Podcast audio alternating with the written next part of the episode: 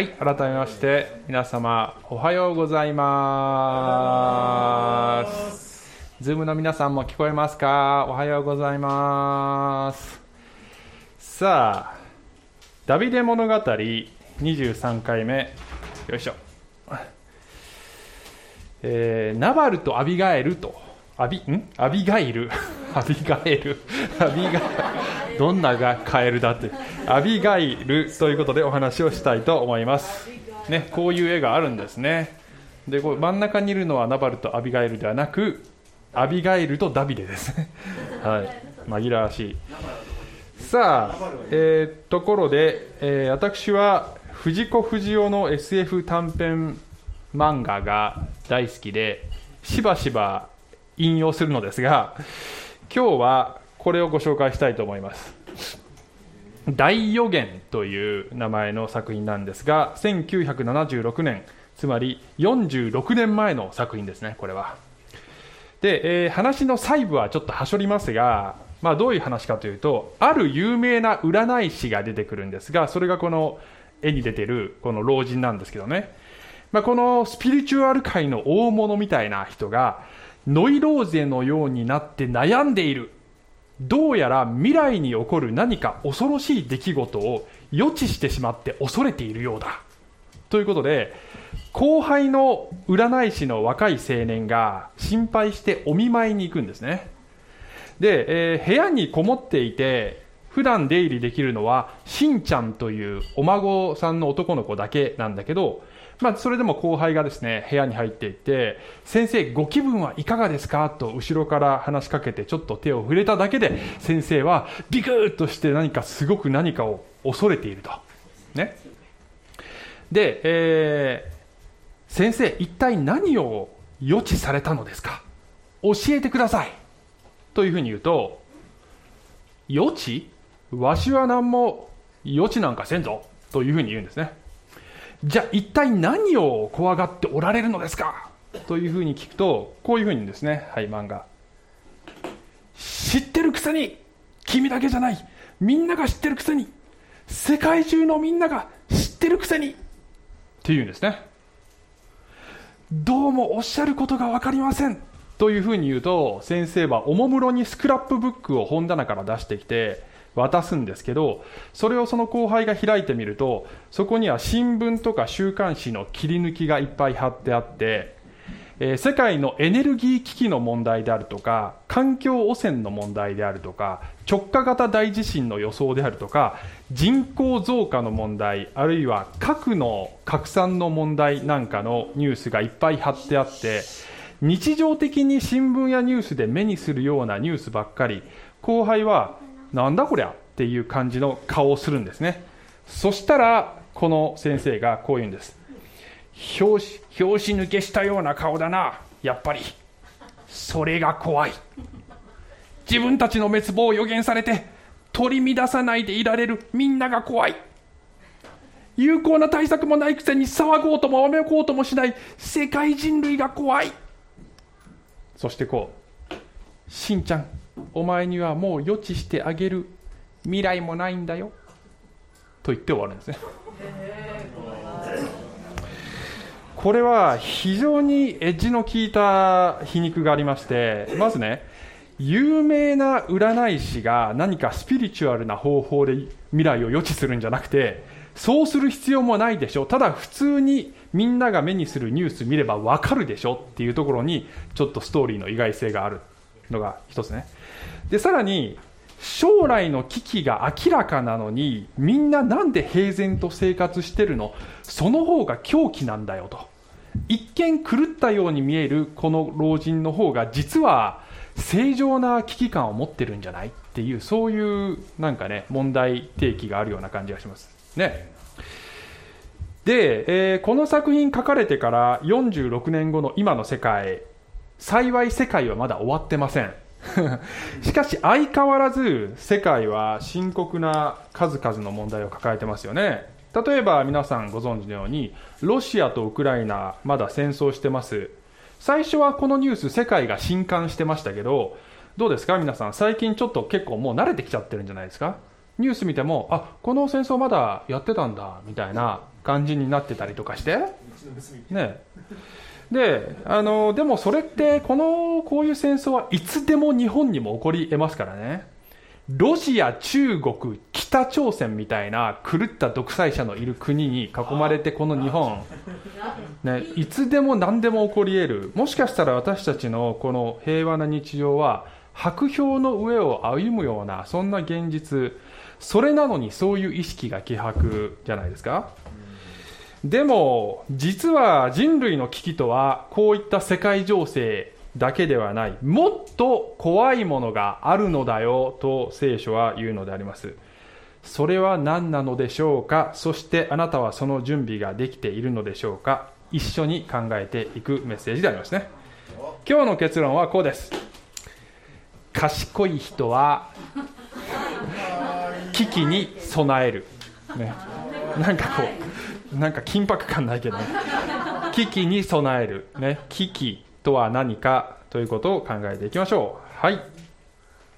あ、ごめんなさい。で、今日は20、えー、第一サムエル記25章を扱っていきますが、さあ、文脈ですけれども、約3000年前の出来事でありますね。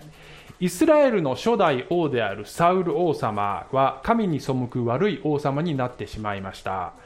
神は次の王としてダビデを選び、非公式に油を注ぐ国民的英雄になったダダビデ妬むサウル殺そうと追い回すが捕まらない。ダビデ逃亡生活に入って何度もピンチになるが神の守りで守られると。そして前回の話は追ってきたサウルが洞窟の中で用を足しているところに遭遇してそしたら部下が、ね、ダビデ様主の与えたチャンスですよと。しかしダビデは、いや、油注がれた王に手を出してはならない。と言って、上着の切れ端だけを切り取る。洞窟を出たサウルに、王よあなたを殺すチャンスがありましたが殺しませんでした。と言ったサウルは、私が悪かった。と言って、ね、ちょっと意外な展開だったんですけども、これで一旦仲直りと言えるか分かりませんが、小康状態に、ね、なったようです。けれども王宮に戻るでもなく王位を引き継ぐでもなくまた荒野に戻っていって放浪生活はまだ続くというところまで、えー、前回は話しました。ね。で今日は25章の1節からいきますけれどもこれすごく長い章なんですが、えー、一応全部カバーしたいんです。であのー、まああの適宜朗読を省略しながら口頭で補足しつつ主にセリフの部分を中心に朗読していきます。主にね。で、えー、ぜひ後でしっかりとご自身で25章を読んでください。もうあの、こう話自体が面白いんでね。で、え、ここでは限られた時間の中で話の全体像をつかむということを目的にして、え、学んでいきたいと思います。ね。さあ、一節。サムエルは死んだ。全イスラエルは集まって彼のために痛み悲しみ、ラマにある彼の家に葬った。ダビデは立ってパランの荒野に荒野に下っていった。ということで偉大な預言者が死にました。がその割にこんなにシンプルな記述でいいのかというくらいシンプルなんですが多分ダビデの心境はそんなにシンプルではなかったと思いますね。非常にショックが大きかったと思います。数少ない本当に頼れる理解者だった人でしたからね。あの私たちもですね心の支えになっている人が、まあ、何らかの形で取り去られるというねことは人生にあると思いますが、えー、もしあなたがそういう時を過ごしているならばイエス様だけは決してあなたを去ることがないと。いうところにぜひ目を向けていただきたいと思いますね。はい、えー、で、えー、続いて2節に行きますがここから一気に新しいエピソードに入っていきます。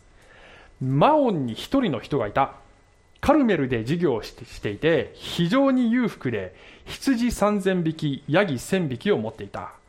彼はカルメルで羊の毛の刈り取りをしていた。この人の名はナバルといい妻の名はアビガエルと言った。この女は賢明で姿が美しかったが夫は顔面で行情が悪かった。彼はカレブ人であった。ナバルとアビガエルまさに美女と野獣の2人。ナバルというのは愚かという意味なんですが、まあ、おそらくニックネームであろあろうと考えられています、ね。まあ、まさか親がつけないでしょうと、えー、でねあの、はいでねもう説明もいらないぐらいの感じですけど4節ダビデはナバルがその羊の毛を刈っていることを荒野で聞いたと。羊の毛を刈るお祝いの時というのがあるんですね。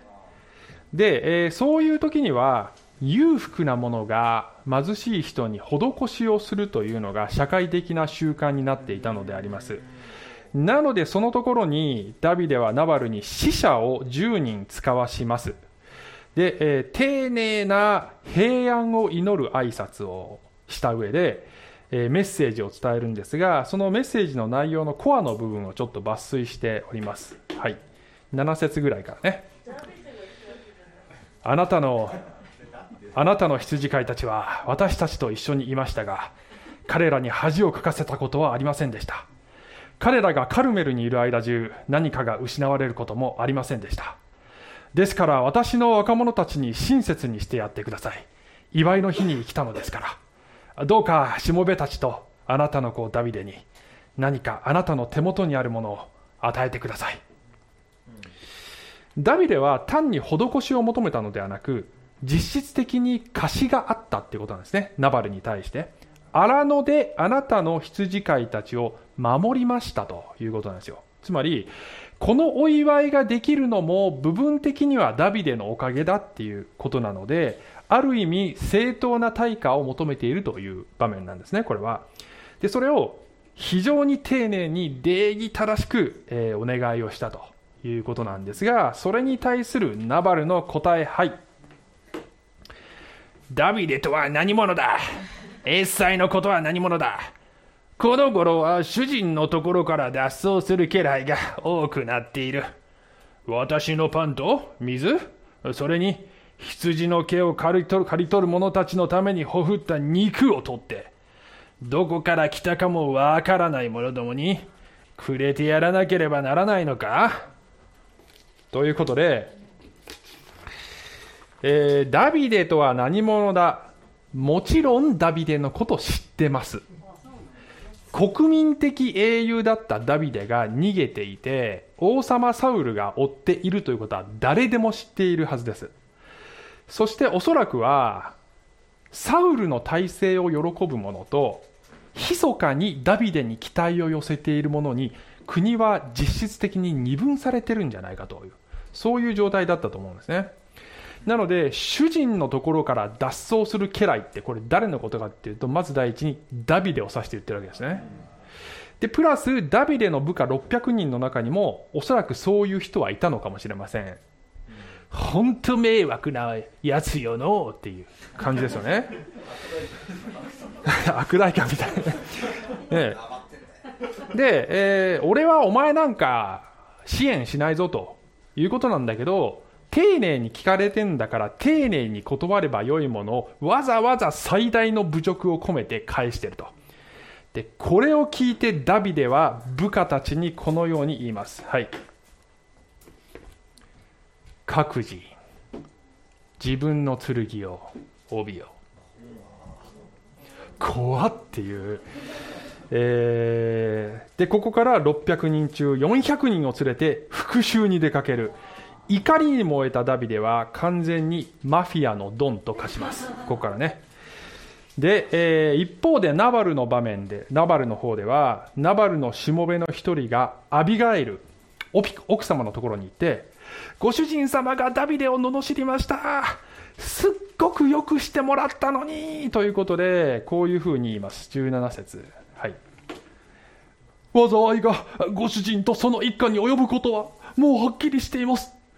ご主人はよこしまな方ですから、誰も話しかけることができません。ということで、この無名のしもべが果たした役割はすごいですよ、このストーリーの中でね。で それを聞いたアビガイル大急ぎで用意します何を用意するか彼女が用意したものパン200個料理した羊5匹干しぶどう100房ぶどう酒の皮袋2つ入り麦5世や干しいちじく200個。ものすごい勢いでこれをねすごい組織力だねこれね。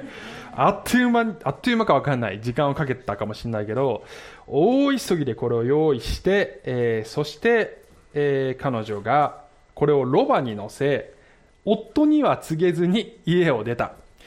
そして山陰を下っていく途中でダビデの一行に出会うと。その直前にダビデはこのように言っていたのであったというそのセリフが出てくる。はいダビデ。荒野であの男のものを全て守ってやったのでその財産は何一つ失われなかったがそれは全く無駄だった。あの男は善に変えて悪を返した。もし私が明日の朝までに明日のあの男に属する者のうち小っぱ一人でも残しておくなら神がこのダビデを幾重にでも罰せられるように。ということで、えー、前の章でサウルに対して復讐できたのにしなかった上着の裾を切り取っただけで罪悪感を覚えたダビデ。一体どこへ行ったっていう完全に復讐の鬼と化しております。でねサウルの方がナバルより全然悪いじゃんっていう感じしません？ねえ。で、えー、まあ、サウルは油注がれたものだから、ね、でも油注がれてなきゃ何してもいいよってわけじゃないのに、まあ、ダビデの中でなんか変な基準があるわけですよね。でまるでダビデ自身がここではサウルのようになってます。サウルって祭司の逆町を虐殺しましたよね。まるでそれみたいじゃないですか。で、えー、前章からここまでで一体何があったのって感じなんですけど正確には書いてないから分かりません、まあ、一つ言えることはあの霊的な勝利の後は結構危ないっていうねことなんですよね。もしかしたら俺こんなに高潔な行動できた。しかも俺はサウルの心まで変えてやったっていうようなそんな高慢があったかもしれないですよね。まあ正確には分かりませんが何しろここではすっかりサタンに捉えられてしまっている姿でありますね。で、えー、この山陰を下っていくダビデに、え出会ったアビガイル。急いでロバから降りてダビデの足元にひれ伏して言う何というのか。はいお願いします。ご主人様あの責めは私にあります。どうかはしためが直に申し上げることをお許しください。このはしための言葉をお聞きください。ご主人様どうかあの横島な者ナバルのことなど気にかけないでください。あの者は名の通りの男ですから彼の名はナバルでその通りの愚か者です。はしための私はご主人様がお使わしになった若者たちに会ってはおりませんはいストップはいね今のは僕が読んだんですよ えー、マキコさんでした。はい。で、えー、まず重要なことはね、あの、ハイライトしてると、あの責めは私にありますって言ってるんですね。私の責任ですって言ってるんですよ。で、死者たちには私は会っておりませんって言ってるんですけど、これは責任回避をしてるんじゃなくて、私の管理不足でありましたということを言って、私の責任ですって言ってるんですね、これね。もちろん、自分の意思で拒否したのではないということも伝えなければいけなかったと思いますけどね。で、えー、ここで夫のことを愚か者呼ばわりしてますが、えー、妻である皆さんは同じことはしないでほしいんですが、えー、これは生きるか死ぬかの瀬戸際で、怒りを収めてもらうための知恵でありますね。お怒りになるほどの相手ですらありませんと説得しているわけであります。はい。では次26節お願いします。ご主人様今主は生きておられますあなたの魂も生きておられます主はあなたが血を流しに行かれるのを止めご自分の手で復讐なさることを止められましたあなたの敵ご主人様に対して害を加えようとする者どもがナバルのようになりますように。今はしためがご主人様に持ってまいりましたこの贈り物をご主人様に付き従う若者たちにお与えください。どうかはしための背きをお許しください。主は必ずご主人様のために確かな家をお建てになるでしょう。ご主人様は主の戦いを戦っておられるのですからあなたのうちには一生の間悪が見出されてはなりません。はいストップ。はい。ね。あの アビガイルはひれ伏して言ってるので彼女もひれ伏してやってるんですね。これね。マキコさんもね。はい。えー、でねどうですかね。この彼女のセリフ。すごくないですか？あのさっき私はサウルとダビデで国が二分されてると言いましたがここでアビガイルがね主がダビデの家をお建てになる確かな家を建てお建てになるって言ってるのはつまり私はダビデ様が王になるという方にかけているものでございますっていうそういう表明をしているわけですよね。で、えー、あなたは主の戦いを戦っておられますって言ってますけどこの裏には今あなたがやってることは本当に主の戦いですかという問いかけがきっとあるんだと思うんですね。はい。はい29節お願いします。人があなたを追って命を狙おうとしてもご主人様の命はあなたの神主によって命の袋にしまわれています。あなたの敵の命は主が石投げのくぼみに入れて投げつけられるでしょう。はいありがとうございます。ね 一回一回歓声が。いいななんか。なあちょっと羨ましいな。えー人があなたを追って命を狙ってこれこの人って誰ですかこれ？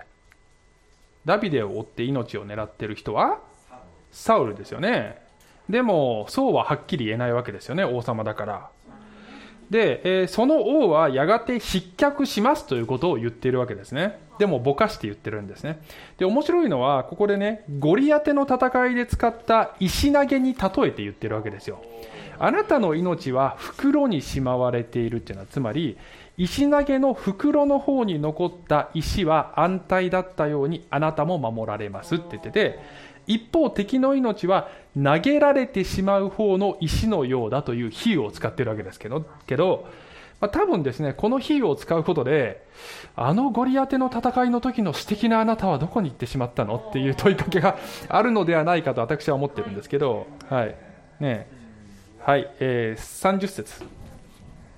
主がご主人様について約束なさったすべての良いことをあなたに成し遂げあなたをイスラエルの君主に任じられた時理由もなく血を流したりご主人様自身で復讐したりされたことがつまずきとなりご主人様の心の妨げとなりませんように。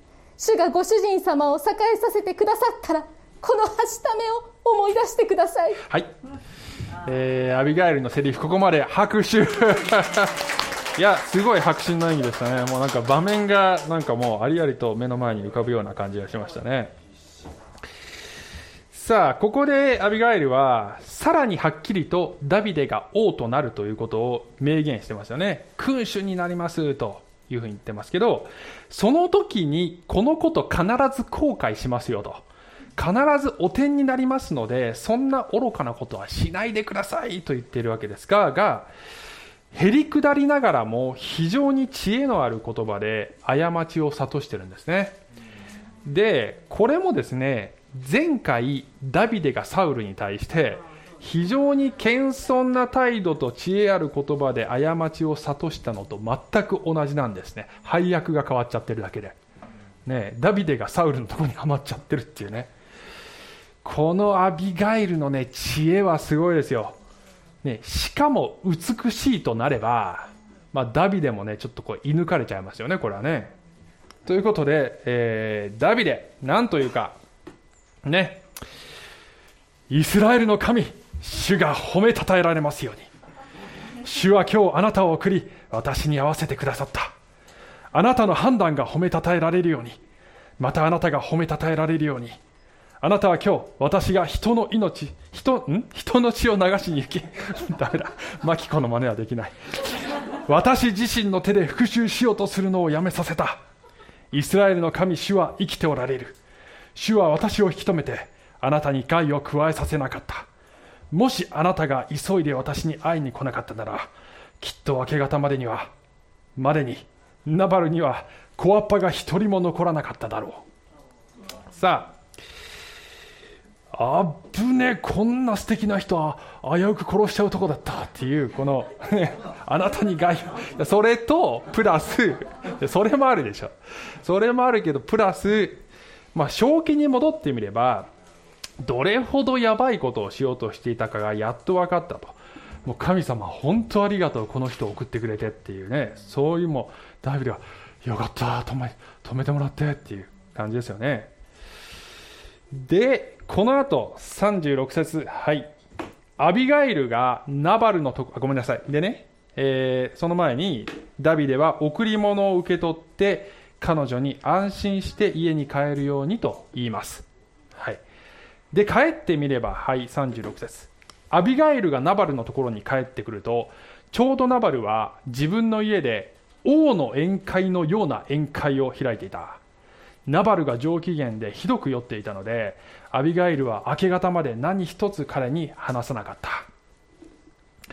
王のような宴会ここに非常に霊的な意味での皮肉があると思いますね、まあ、それ後で後半で考えていきたいと思いますが、まあ、それにしても今ね、たった今決死の覚悟で夫と一族を救って戻ってみれば、酒もっとよこせーって言って食え食えってやっている その夫を見て彼女は心底失望したことでありましょう。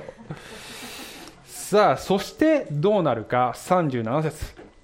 朝になってナバルの酔いが覚めた時。妻がこれらの出来事を彼に告げると彼は気を失って石のようになった。10日ほど経って主はナバルを撃たれ彼は死んだナバルはごめんなさいダビデはナバルが死んだことを聞いていた。主が褒めたたえられますように。主は私がナバルの手から受けた恥辱に対する私の訴えを取り上げこのしもべが悪を行うのを引き止めてくださった。主はナバルの悪の報いをその頭上に返された。まあ、あんまりテンション高くない感じで読んだ方がいいかなと思いましたけど、えー、まあねあの怒ってた相手とはいえこんな風に相手の死を喜んでいいのかっていう、まあ、ちょっとそこで複雑な気持ちはしますけど、まあ、でもダビデの気持ちとしては自分が復讐せずとも神は正当な裁きをちゃんと下すのだな本当に止まってよかったなというその部分を賛美しているということですね。さあ、さあ、そしてこの後ダビデは、えー、死者を使わして、なんとアビガイルに求婚します。まあ、ちょっと時間的な感覚はあったかもしれませんけどね。えー、夫が死んでから。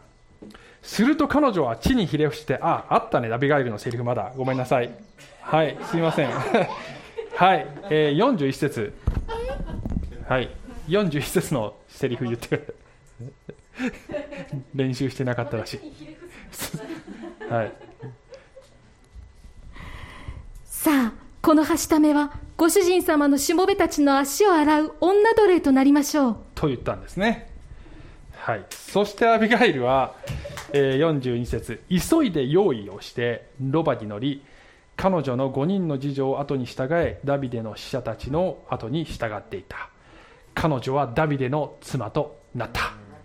ねなんて美しいお話なのでしょう。おとぎ話であればここで話は終わって2人は末永く幸せに暮らしましたとなるところですが残念ながらちょっと続くんですよねこれね。はい。43節。ダビデはイズレールの出であるアヒノアムを妻としていたのであれ？っていうね。2人ともダビデの妻となった？あれ？2人目かい！みたいなね。44節。サウルはダビデの妻であった自分の娘ミカルをガリム出身のライシの子パルティに与えていた、えー、最初の妻ミカルは取り上げられたのでサウルによってね、まあ、それはカウントせずと。その後でアヒノアムをめとっていたいつの間にっていう。これね逃亡生活のどこかで起こってるんですね。でもここで初めて出てきてえー、そうだったの？っていう感じですね。でねまあアビガエル2人目かよと。せっかく素敵なエンディングが台無しでなんか興ざめって、えー、なる感じがしますけど。あの一夫多妻はまあ皆さん相当抵抗感あるかもしれませんがあの現代的な感覚のバイアスがだいぶかかっているかもしれませんね。ちょっとそこでね感覚的につまずくとこの場面での大切なメッセージが見えなくなってきちゃうんですね。聖書はこの一夫多妻自体はあの直接的には問題にしていません。立法違反でもありません。なのでダビデに罪の意識はないと思うし周りも別にそれでねあのえー、2人目とか別にアビガイルもえー、2人目なの？とかって別にね 言わないですよ。ただ一夫多妻は家庭がうまくいかずに本人が苦労して刈り取りをするという、まあ、そういうことは発生しますのでできれば避けた方がいいよという間接的なメッセージが聖書全体からあるんですが少なくともこの場面ではアビガイルがダビデの妻となったこと自体はあの非常に肯定的なトーンで描かれていると。いうことだと思いますね。一応それをね、えー、踏まえておいてください。ということで、えー、25章が終わりまして、えー、テキストは今日はここまでなんですが、ここからちょっとね、後半に入っていきたいと思いますが、本日の結論は何だったでしょうか？覚えている方？ヘルメット。なんかこれ視覚情報が残りすぎて。ね賢い人は危機に備える。あね素晴らしい。で今日の箇所ではナバルとアビガエルが対象な2人として出てきます。ナバルは愚かな人アビガイルは賢い人の象徴になってますね。で聖書で言う賢い英語で言うと wise という言葉ですけどこれは頭が良いとか知識があるということではなく神を喜ばせる正しい選択ができることそれを wise 賢いというんですね。それが本当の知恵ですよと聖書は語っているのです。愚かというのはその真逆ということですね。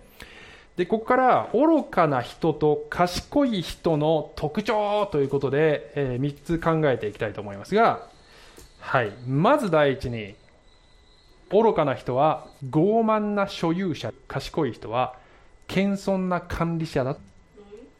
どういうことかというとこれから説明します。あのダビデがナバルに助けを求めた時にナビん？ナバルは俺のものをやらねばならないのかと。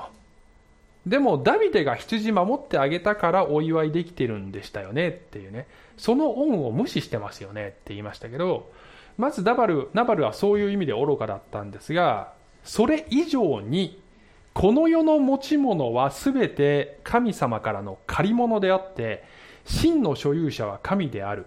多く与えられたものはそれを正しく管理して神と人のために用いるのですよというのが聖書全体の教えです。あの今日は開きませんがイエス様のタラントの例えはまさにそういうふうになってるんですね。ね。あの子育てしてるとねやっぱり子供ちっちゃい時はお菓子とか持っててねあのパパに1個ちょうだいってやると嫌だ!ね私のものってやるでしょ?やる子もいるよね。うちの子がどうかっていうことではなく一般的な問題としてね。一般的な問題として、ね、誰の金で買ってやってると思ってんねんらって思いません?ねそういうそう思う人もいる、ね、そう思う人もいます。みんなではありませんが。まあでもちょっと成長してくると子供が親に対しても友達に対しても兄弟に対してもいいよあげるよって言ってシェアすることを学ぶ時に親としては嬉しいよね。あこういうことできるようになったんだなって思いますよね。必要なものは何でもいくいくらでも補充してあげられるんだよって思ってるわけですよ。親としてはね。だからシェアしてほしいって思ってるわけ。天のお父さんも同じだと思うんですね。ね。で、えー、ルカの12章でイエス様が愚かな金持ちの例えというのをしてますね。これはある金持ちの畑が豊作であったっつってそうだ大きな蔵を建ててもうこれでこの先何年も俺は安泰だ。さあ食え飲め楽しめってやりましたと。その時にはいルカ12章20節。しかし神は彼に言われた。愚か者ね愚か者ですよ。お前の魂は今夜お前から取り去られる。お前が用意したものは一体誰のものになるのか。そしてイエス様はこう締めくくるんですね。自分のために蓄えても神に対して富まないものはこの通りです。これまさにナバルじゃないですか。かイエス様ナバルを思い浮かべながらこの話したんじゃないかと思うほどですねこれね。で神に対して富まないものは愚か者ですって書いてあってね。じゃあ神との関係で私たちは富むものになるのですよというそれが賢い生き方ですよと言われているのですが神との関係で富むためにはどうすればいいかというとまず第一に借金を返さなければならないんですね。でしょ？神への借金をね。あの一昨日塩沢さんのファミリーと外食しましてあの僕が2000円立て替えたんですよね。2000円まだね返してもらってない、ね、だからねで礼拝後に、まあ、あ返してもらった？あ返してもらったのね。あそうかそうかそうか。はい、はい、ね。ねまあ返返してよって返してよって言おうと思ったけどね。でもね返してよって言う前にもし僕が彼に1億円借りてたとしましょう。そしたら2000円貸したんじゃなくて単に僕の負債が9999万8000円に減っただけだったんですね。それは。いやいや仮の話だよね。仮の話でね。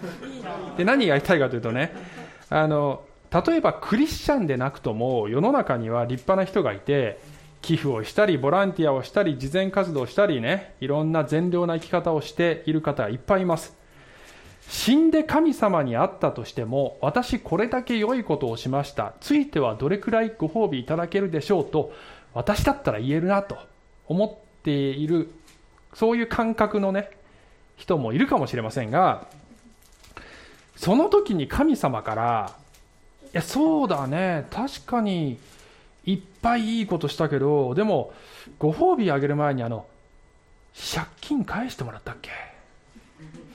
私への、ね、え借金？あそうそうそうあの大量にあったよね。ね。あれ返してもらったっけ？って言われるわけですね。で何が言いたいかというと私たちが自分の持てるものを気前よく手放して神と人のために使おうという気持ちになれるためにはその動機は2つありまして1つはまず膨大な借金をイエス様の父親で返してもらったすでにそこで尋常じゃなく俺は得をしているというその感覚とさらにすごいことにね私たちが与えるほどにプラスで天に宝がとねあの蓄えられていくという。借金帳消しの上にさらに富を天国にあの富が天国に増し加わるよっていうね。どこまで気前がいいの？神様っていう。でそれが分かるほどに私たちは与えることができるようになっているいくんです。けれどもナバルのように俺が所有者だそしてリッチだってなってるとどうなるかというとネガティブな、ね、傲慢になってるとネガティブなことに聞く耳がなくなってきます。なのでしもべが災いが迫ってるのにご主人は聞く耳はない方ですからって言って誰のとこに行ったかっていうとアビガイルのとこに行く。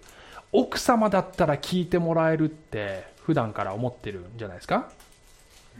整理すると傲慢になるとその結果耳を傾けなくなる。耳を傾けなくなった結果災いが及ぶ。というのが次のポイントにつながっていきまして愚かな人は危機に鈍感。賢い人は危機に敏感。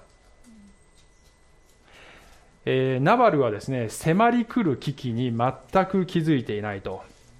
妻が決死のミッションから戻ってみれば王のような宴会を開いていたと。でこれは迫り来る神の裁きに全く気づかないで浮かれているこの世というもののそのおめでたさにすごく似ている。で一方でその愚かな世というものとは対照的にアビガイルは危機に対して迅速に行動しましたよね。ここに私たちのモデルがあるんですよね。あの冒頭に紹介した漫画、ね、この場面。有効な対策もないくせに騒ごうともわめこうともしない世界人類が怖い。という。えー、冒頭に環境破壊とか核爆弾よりももっと怖いものがあると言いましたがそれは何かというともうお分かりと思いますがそれは神の裁きでありますね。神の裁きであります。で神の裁きはまあ分けると2つに分けられまして1つはまず個人に対する裁きですね。ねあのまあこれは先ほどの愚かな金持ちの例えですでに出てきた要素でありますがやがて人は死んで神の前に立つ。その準備できてますかっていうことですよね。みんな知ってるくせにってあの言ってたでしょ、ね、世界中のみんなが知っている事実は何かというとみんな一人残らず死ぬという事実みんな知っている。あと100年ちょいぐらい、120年ぐらいすれば、今生きている80億人、全部滅亡してる。地上から。総入れ替えでは、たった120年そこらでね、長生きしてもそれぐらいでしょう。でね、本当に本当に不思議なのは、死んだらどうなるかということを真剣に考えることもなく、なぜ平然と日常生活を送っているのですか？この世の人々は。という問いを聖書は投げかけている。でもう一つはね世界に対する裁きでありますね。これはどこかのインチキな占い師が言うようなチャラい予言ではありません。過去の予言が100%成就してきた聖書によれば人類の歴史はもう最終章に入っている、ね、ことがわかるんですよ。イエス様は私は盗人のように来ると言ったその時人々は何の危機感もなく普通に日常生活を送ってるよっておっしゃいましたねでイエス様は別の箇所で賢い人は岩の上に家を建てる人のようだ。嵐が来ても倒れない。それは私の言葉に耳を傾け行う人のことだと言いました。一方愚かな人は砂の上に立てる人私の言葉を聞いて行わない人だと言いました。嵐が来るよ。その時立ってられるか。とイエスさんおっしゃった。でね、冒頭で言った、そのなんか環境破壊とか、その核爆弾とか、まあ、そうは言っても、頭のいい専門家とか政治家とかね、それなりに一生懸命考えて対策したりしてるじゃないですか。ところが、もっと怖いものに対しては、その頭のいいはずの人たちが何の危機感も持っていない。聖書を知る者からすると、その状態がすごく不気味に見える、頭はいいが賢くない。っていうことなんじゃないですか、ね、別に上から目線で言ってるわけじゃないですけど、ね、頭の悪い僕がそれでも気づくことがあるっていうことですけどね。神様の恵みですけど。で、えー、クリスチャンはすでにその危機からもう逃れているのであります。その事実を喜ぶと同時に、そこで終わらずあなたには仕事がありますということが3つ目のポイントなんですが愚かな人は自分が良ければ OK、ね、救われたからまあいいか。賢い人は他者のために取りなす。ということですけどあのアビガイルって実は逃げることもできたじゃないですか、ね、もうあれだけ大量の食料準備できたんだからその食料と持てるだけのなんか金品と何名かのこの頼れる従者を連れて大急ぎで夫を捨てて逃げたらよかったじゃないですか。それが確実に生き延びる方法だったんじゃない？ダビデの前に出て間違いを悟らせようなんてね。下手すると怒りに火を注いでその場で打ち首になる可能性だってありましたよ。それを覚悟でその場に来てるんじゃないかな。多分ダビデを感動させたのはたくさんの食料じゃなくて彼女が自分を差し出しているその姿。私に責任があります。というその姿だったのではないかと思う。実はモーセとかアブラハムとすごく似てる。モーセってねあの山に登ってる間に、えー、民が金の子牛を作るっていう事件がありましたねでその時に神様がこんな民は滅ぼし尽くしてくれるってやって、モーセは、ちょっと待ってくださいって。ご自身でエジプトから救い出しておいて、ここで滅ぼすなんて、そんなことダメですよって。ね、エジプト人に笑われますよって言ったのね。あ、そうそう神様。アブラハム契約を思い出してください。子孫に土地を継がせるっておっしゃったじゃないですか。あの約束どうなったんですかって。論理的に説得するんだよね、モーセって。で、さらにモーセはこんなこと言いました。これちょっと引用します。出エジプト32の32。今もしあなたが彼らの罪を許してくださるなら、しかし、もし叶わないなら、どうか、どうかあなたがお書きになった書物から私の名を消し去ってください。自自分を差し出してどうか許してやってくださいって言ってますね。で、アブラハムも、ね、アブラハムもっと遡りますけど、神がソドムを滅ぼそうというような時に、えー、神の前に立ちはだかってね、正しいものと悪者を一緒に滅ぼすのですか？ありま、ありえません。ってこう言ったんだよ。この言葉好きだな。全地を裁くお方は公正を行うべきではありませんか？二人ともねこう理屈で説得するんだよね。ね。あのでまるで二人ともこうねあたかも神が横暴な裁き主ででもあるかのように一生懸命このね説得している。で神様こういうの結構好きみたい。なんか ね、その感じがすごくねその説得の感じがアビガイルとなんかすごくかぶる、ね、ただしダビデの場合は本当に横暴な裁き主と化してたんですけどね。神様は本当に横暴ではない。でもダビデは横暴なやつだった。だけどなんかそこにメッセージがある気がして私たちの目から見てまるで神様がこのダビデみたいな、この時のダビデみたいな横暴な裁きをしてるんじゃないですかと思うような時に神様の前に立ちはだかってお許し許してやってくださいと言ってほしい。という神様の気持ちがなんか今日の箇所にも表れているような感じがするんですね。でこれらの取りなし手全てイエス様の方ですよね。父なる神の怒りの前に自らを差し出して父よ彼らをお許しください。